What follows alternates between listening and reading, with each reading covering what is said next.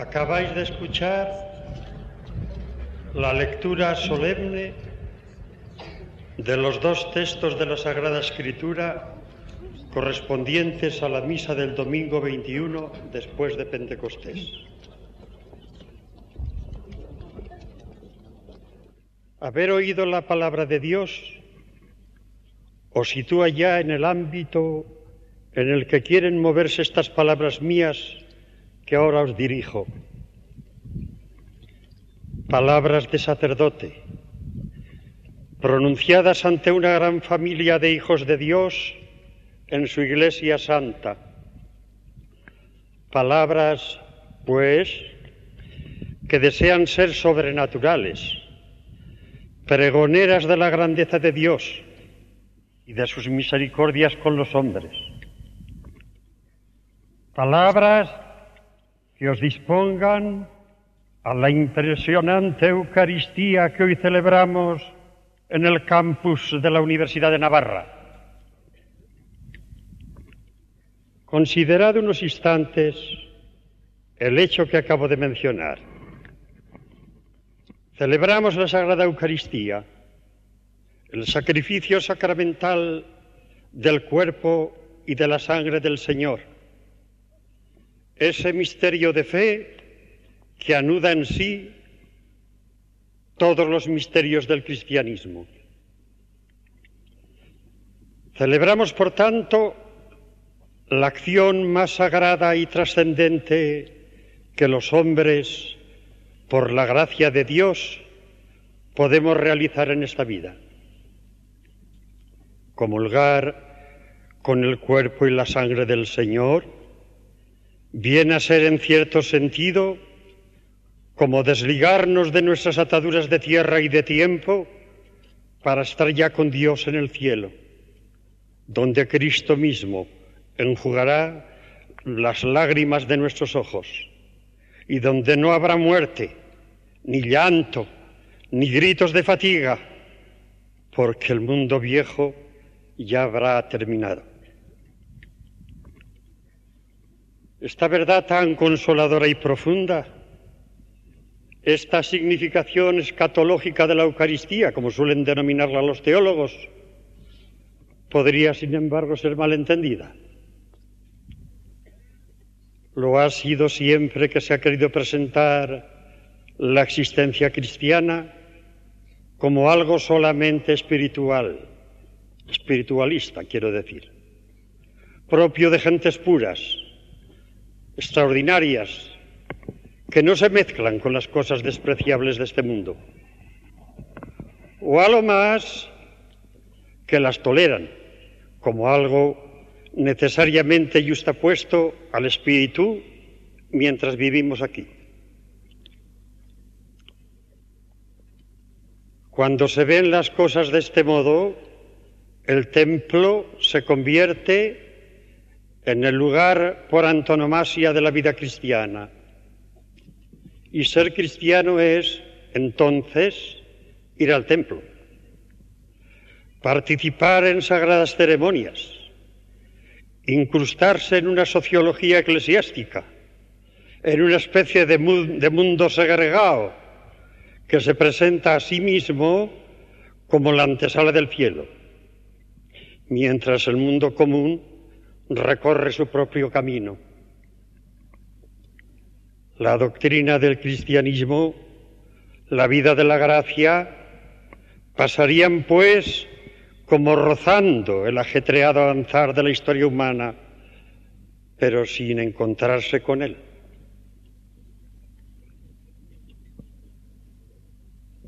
En esta mañana de octubre mientras nos disponemos a adentrarnos en el memorial de la Pascua del Señor, respondemos sencillamente que no a esa visión deformada del cristianismo. Reflexionad por un momento en el marco de nuestra Eucaristía, de nuestra acción de gracias. Nos encontramos en un templo singular Podría decirse que la nave es el campus universitario. El retablo la biblioteca de la universidad. Allá la maquinaria que levanta nuevos edificios. Y arriba el cielo de Navarra. ¿Nos confirma esta enumeración de una forma plástica e inolvidable que es la vida ordinaria el verdadero lugar de vuestra existencia cristiana? Hijos míos, allí donde están vuestros hermanos los hombres, allí donde están vuestras aspiraciones, vuestro trabajo, vuestros amores, allí está el sitio de vuestro encuentro cotidiano con Cristo. Es en medio de las cosas más materiales de la tierra donde debemos santificarnos, sirviendo a Dios y a todos los hombres. Lo he enseñado constantemente con palabras de la Escritura Santa.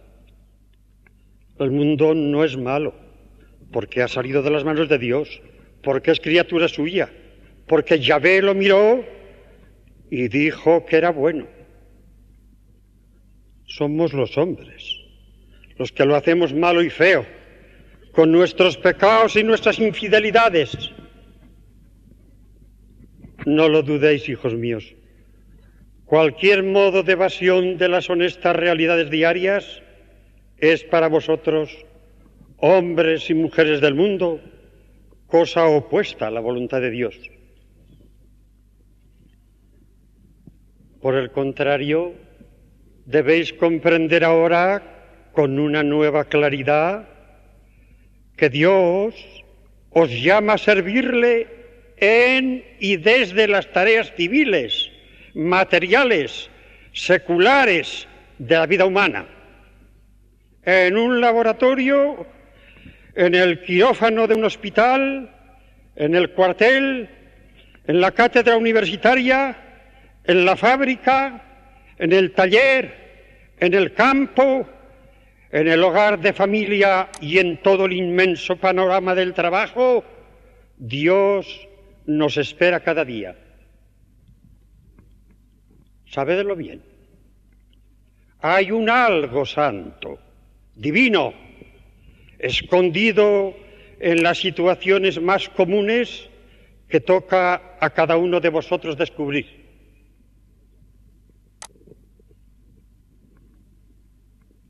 Yo solía decir a aquellos universitarios y a aquellos obreros que venían junto a mí por los años 30 que tenían que saber materializar la vida espiritual.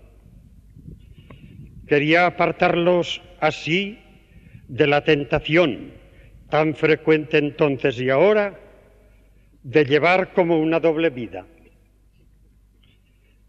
la vida interior, la vida de relación con Dios, de una parte, y de otra, distinta y separada, la vida familiar, profesional y social, plena de pequeñas realidades terrenas. Que no, hijos míos, que no puede haber una doble vida, que no podemos ser como esquizofrénicos si queremos ser cristianos, que hay una única vida hecha de carne y espíritu, y esa es la que tiene que ser en el alma y en el cuerpo santa y llena de Dios. A ese Dios invisible lo encontramos en las cosas más visibles y materiales. No hay otro camino, hijos míos. O sabemos encontrar en nuestra vida ordinaria al Señor o no lo encontraremos nunca. Por eso puedo deciros que necesita nuestra época devolver a la materia y a las situaciones que parecen más vulgares su noble y original sentido ponerlas al servicio del reino de Dios, espiritualizarlas, haciendo de ellas medio y ocasión de nuestro encuentro continuo con Jesucristo. El auténtico sentido cristiano que profesa la resurrección de toda carne se enfrentó siempre, como es lógico, con la desencarnación, sin temor a ser juzgado de materialismo. Es lícito, por tanto, hablar de un materialismo cristiano que se opone audazmente a los materialismos cerrados al espíritu.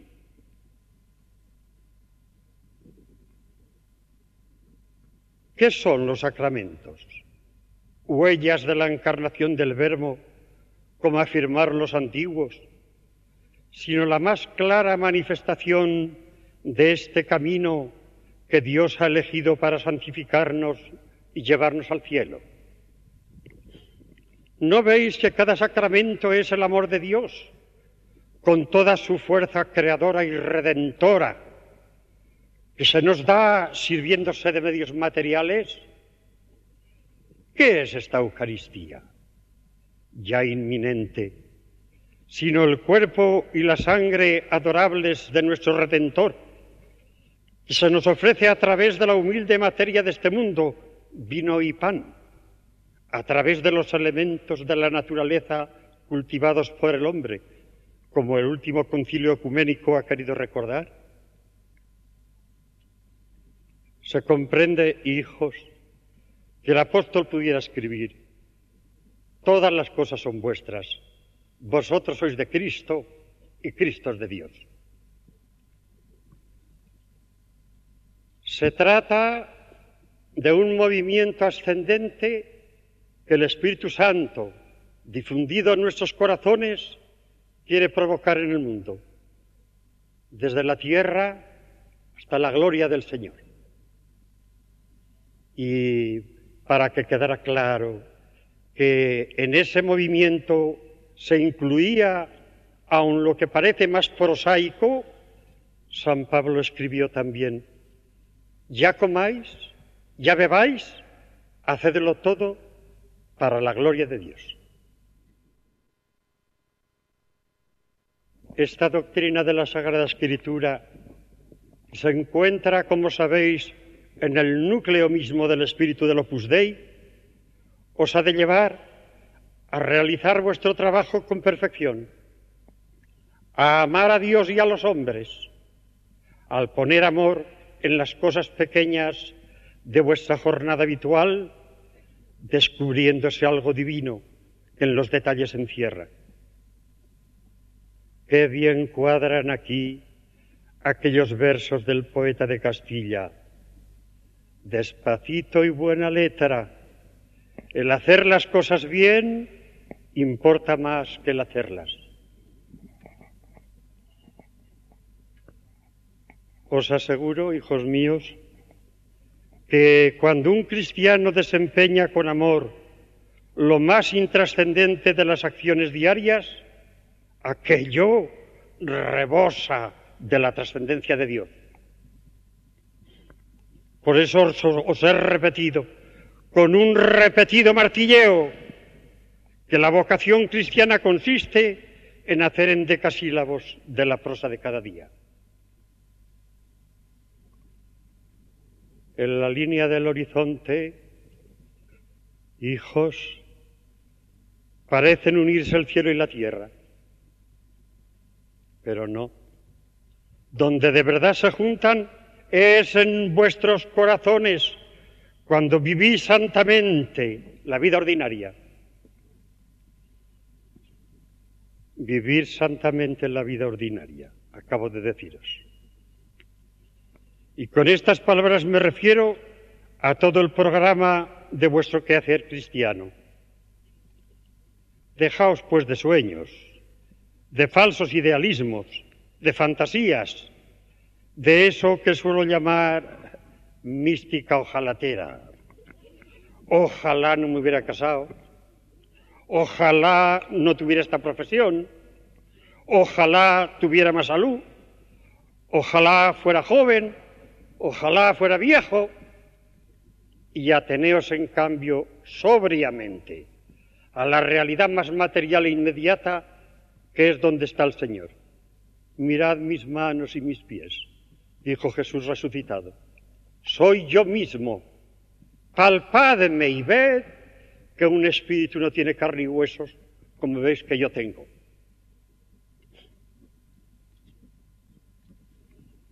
Son muchos los aspectos del ambiente secular en el que os movéis, que se iluminan a partir de estas verdades. Pensad, por ejemplo, en vuestra actuación como ciudadanos en la vida civil. Un hombre sabedor de que el mundo, y no solo el templo, es el lugar de su encuentro con Cristo, ama ese mundo. Procura adquirir una buena preparación intelectual y profesional, va formando con plena libertad sus propios criterios sobre los problemas del medio en el que se desenvuelve y toma en consecuencia sus propias decisiones, que por ser decisiones de un cristiano proceden además de una reflexión personal que intenta humildemente captar la voluntad de Dios en esos detalles pequeños y grandes de la vida. Pero a ese cristiano jamás se le ocurre creer o decir que él baja del templo al mundo para representar a la iglesia y que su solución es son las soluciones católicas a aquellos problemas. Esto no puede ser, hijos míos. Esto sería clericalismo, catolicismo oficial, o como le queréis llamar. En cualquier caso, es hacer violencia a la naturaleza de las cosas. Tenéis que difundir por todas partes una verdadera mentalidad laical, que ha de llevar a tres conclusiones. A ser lo suficientemente honrados para pechar con la propia responsabilidad personal. A ser lo suficientemente cristianos para respetar a los hermanos en la fe que proponen en materias opinables soluciones diversas a la que cada uno de nosotros sostiene y a ser lo suficientemente católico para no servirse de nuestra madre la Iglesia, mezclándola en banderías humanas. Se ve claro que en este terreno, como en todos, no podríais realizar ese programa de vivir santamente la vida ordinaria si no gozarais de toda la libertad que os reconocen a la vez la Iglesia y vuestra dignidad de hombres y de mujeres creados a imagen de Dios. La libertad personal es esencial en la vida cristiana. Pero no olvidéis, hijos míos, que hablo siempre de una libertad responsable Interpretad, pues, mis palabras como lo que son. Una llamada a que ejerzáis a diario, no solo en situaciones de emergencia, vuestros derechos, y a que cumpláis noblemente vuestras obligaciones como ciudadanos en la vida política, en la vida económica, en la vida universitaria, en la vida profesional, asumiendo con valentía todas las consecuencias de vuestras decisiones libres. Y esa cristiana mentalidad laical os permitirá huir de toda intolerancia, de todo fanatismo. Lo diré de un modo positivo. Os hará convivir en paz con todos vuestros conciudadanos y fomentar también la convivencia en los diversos órdenes de la vida social.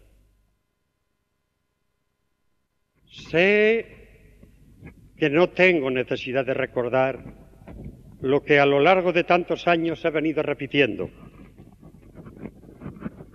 Esta doctrina de libertad ciudadana, de convivencia y de comprensión, forma parte muy principal del mensaje que el Opus Dei difunde. Tendré que volver a afirmar que los hombres y las mujeres que quieren servir a Jesucristo en la obra de Dios son sencillamente ciudadanos iguales a los demás, que se esfuerzan por vivir con seria responsabilidad hasta las últimas conclusiones su vocación cristiana? Nada distingue a mis hijos de sus conciudadanos. En cambio, fuera de la fe, nada tienen en común con los miembros de las congregaciones religiosas. Amo a los religiosos y venero y admiro sus clausuras, sus apostolados, su apartamiento del mundo, su contemptus mundi, que son otros signos de santidad en la Iglesia. Pero el Señor no me ha dado vocación religiosa y desearla para mí sería un desorden. Ninguna autoridad en la tierra me podrá obligar a ser religioso, como ninguna autoridad puede forzarme a contraer matrimonio. Soy sacerdote secular, sacerdote de Jesucristo, que ama apasionadamente el mundo. Quienes han seguido a Jesucristo conmigo, pobre pecador, son un pequeño tanto por ciento de sacerdotes que antes han ejercido una profesión o un oficio laical. Un gran número de sacerdotes seculares de muchas diócesis del mundo que así confirman su obediencia a sus respectivos obispos y su amor y la eficacia de su trabajo diocesano siempre con los brazos abiertos en cruz, para que todas las almas quepan en sus corazones, y que están, como yo, en medio de la calle, en el mundo, y lo aman. Y la gran muchedumbre, formada por hombres y por mujeres de diversas naciones, de diversas lenguas, de diversas razas, que viven de su trabajo profesional, casados la mayor parte, solteros muchos otros, que participan con sus conciudadanos en la grave tarea de hacer más humana y más justa la sociedad temporal. En la noble lid de los afanes diarios, con personal responsabilidad, repito, experimentando con los demás hombres, codo con codo, éxitos y fracasos, tratando de cumplir sus deberes y de ejercitar sus derechos sociales y cívicos. Y todo con naturalidad, como cualquier cristiano consciente, sin mentalidades electos, fundidos en la masa de sus colegas, mientras procuran detectar los brillos divinos que reverberan en las realidades más vulgares. También las obras que en cuanto a asociación promueve el Opus Dei tienen esas características eminentemente seculares. No son obras eclesiásticas. No gozan de ninguna representación oficial de la sagrada jerarquía de la Iglesia. Son obras de promoción humana, cultural, social, realizadas por ciudadanos que procuran iluminarlas con las luces del Evangelio y caldearlas con el amor de Cristo. Un dato os lo declarará. El Opus Dei, por ejemplo, no tiene ni tendrá jamás como misión regir seminarios diocesanos, donde los obispos, instituidos por el Espíritu Santo, preparan a sus futuros sacerdotes. Fomenta, en cambio, el Opus Dei centros de formación obrera, de capacitación campesina, de enseñanza primaria, media y universitaria, y tantas y tan variadas labores más en todo el mundo, porque su afán apostólico, escribí hace muchos años, es un mar sin orillas. Pero, ¿cómo me de alargar esta materia? ¿Cómo me de alargar en esta materia? Si vuestra misma presencia es más elocuente que un prolongado discurso. Vosotros, amigos de la Universidad de Navarra, sois parte de un pueblo que sabe que está comprometido en el progreso de la sociedad a la que pertenece.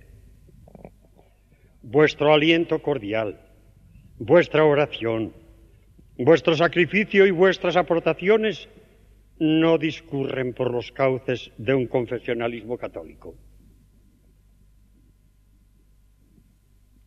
Al prestar vuestra cooperación, sois claro testimonio de una recta conciencia ciudadana, preocupada del bien común temporal.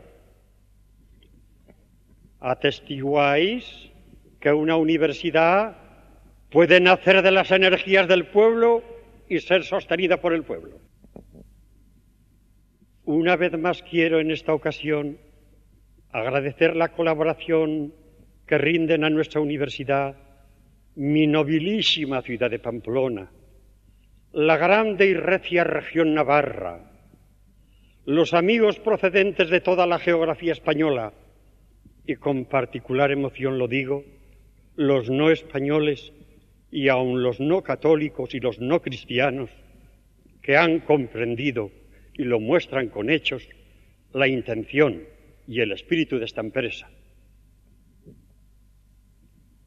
A todos se debe que la universidad sea un foco cada vez más vivo de libertad cívica, de preparación intelectual, de emulación profesional y un estímulo para la enseñanza universitaria. Vuestro sacrificio generoso está en la base de la labor universal que busca el incremento de las ciencias humanas, la promoción social, la pedagogía de la fe.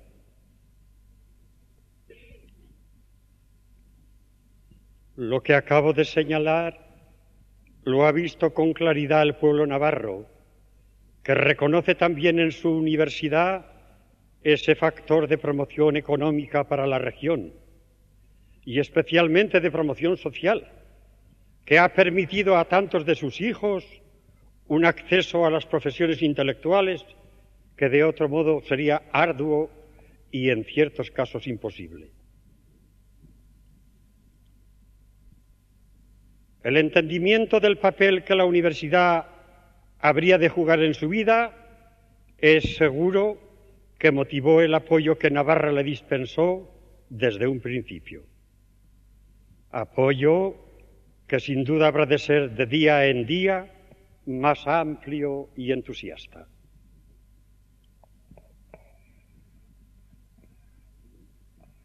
Sigo manteniendo la esperanza porque responde a un criterio justo y a la realidad vigente en tantos países, de que llegará el momento en el que el Estado español contribuirá, por su parte, a aliviar las cargas de una tarea que no persigue provecho privado alguno, sino que al contrario, por estar totalmente consagrada al servicio de la sociedad, procura trabajar con eficacia por la prosperidad presente y futura de la nación. Y ahora, hijas e hijos, dejadme que me detenga en otro aspecto particularmente entrañable de la vida ordinaria. Me refiero al amor humano, al amor limpio entre un hombre y una mujer, al noviazgo, al matrimonio, He de decir una vez más que ese santo amor humano no es algo permitido, tolerado, junto a las verdaderas actividades del espíritu, como podría insinuarse en los falsos espiritualismos a que antes aludía. Llevo predicando de palabra y por escrito todo lo contrario desde hace 40 años. Y ya lo van entendiendo los que no lo comprendían. El amor que conduce al matrimonio y a la familia puede ser también un camino divino, vocacional, maravilloso, cauce para una completa dedicación a nuestro Dios. Realizad las cosas con perfección, os he recordado. Poned amor en las pequeñas actividades de la jornada. Descubrid, insisto, ese algo divino que en los detalles encierra. Toda esta doctrina encuentra especial lugar en el espacio vital en el que se encuadra el amor humano. Ya lo sabéis, profesores, alumnos y todos los que dedicáis vuestro quehacer a la Universidad de Navarra, he encomendado vuestros amores a Santa María, Madre del Amor Hermoso. Y ahí la tenéis, en la ermita. En esa ermita que hemos construido con devoción en el campus universitario para que recoja vuestras oraciones y la oblación de ese estupendo y limpio amor que ella bendice. ¿No sabíais que vuestro cuerpo es templo del Espíritu Santo, que habéis recibido de Dios y que nos pertenecéis? ¿Cuántas veces ante la imagen de la Virgen Santa, de la Madre del Amor Hermoso, responderéis con una afirmación gozosa a la pregunta del apóstol? Sí, lo sabemos y queremos vivirlo con tu ayuda poderosa oh Virgen Madre de Dios. La oración contemplativa surgirá en vosotros. Cada vez que meditéis en esta realidad impresionante, algo tan material como mi cuerpo ha sido elegido por el Espíritu Santo para establecer su morada. Ya no me pertenezco. Mi cuerpo y mi alma, mi ser entero, son de Dios y esta oración será rica en resultados prácticos, derivados de la gran consecuencia que el mismo apóstol propone. Glorificad a Dios en vuestro cuerpo. Por otra parte, no podéis desconocer que sólo entre los que comprenden y valoran en toda su profundidad cuanto acabamos de considerar acerca del amor humano, puede surgir esa otra comprensión inefable de la que hablara Jesús, que es un puro don de Dios y que impulsa a entregar el cuerpo y el alma al Señor, a ofrecerle el corazón indiviso sin la mediación del amor terreno. Debo terminar ya, hijos míos. Os dije al comienzo que mi palabra querría anunciaros algo de la grandeza y de la misericordia de Dios. Pienso haberlo cumplido al hablaros de vivir santamente la vida ordinaria, porque una vida santa en medio de la realidad secular, sin ruido, con sencillez, con veracidad, ¿No es hoy acaso la manifestación más conmovedora de las Magnalia Dei, de esas portentosas misericordias que Dios ha ejercido siempre y no deja de ejercer para salvar el mundo? Ahora os pido con el salmista que os unáis a mi oración y a mi alabanza. Magnificate Dominum mecum, et estollamus nomen eiusimul. Engrandeced al Señor conmigo y ensalcemos su nombre todos juntos. Es decir, hijos míos, vivamos de fe. Tomemos el escudo de la fe, el casco de salvación y la espada del Espíritu, que es la palabra de Dios. Así nos anima el apóstol San Pablo en la epístola a los de Éfeso, que hace unos momentos se proclamaba litúrgicamente. Fe, virtud que tanto necesitamos los cristianos, de modo especial en este año de la fe, que ha promulgado nuestro amadísimo Santo Padre, el Papa Paulo VI. Porque sin la fe falta el fundamento mismo para la santificación de la vida ordinaria. Fe viva en estos momentos, porque nos acercamos al Mysterium Fidei, a la Sagrada Eucaristía, porque vamos a participar en esta Pascua del Señor que resume y realiza las misericordias de Dios con los hombres. Fe, hijos míos, para confesar que dentro de un instante sobre esta ara va a renovarse la obra de nuestra redención. Fe para saborear el credo y experimentar en torno a este altar y en esta asamblea la presencia de Cristo, que nos hace corunum et anima una, un solo corazón y una sola alma, y nos convierte en familia, en iglesia, una, santa, católica, apostólica y romana, que para nosotros es tanto como universal.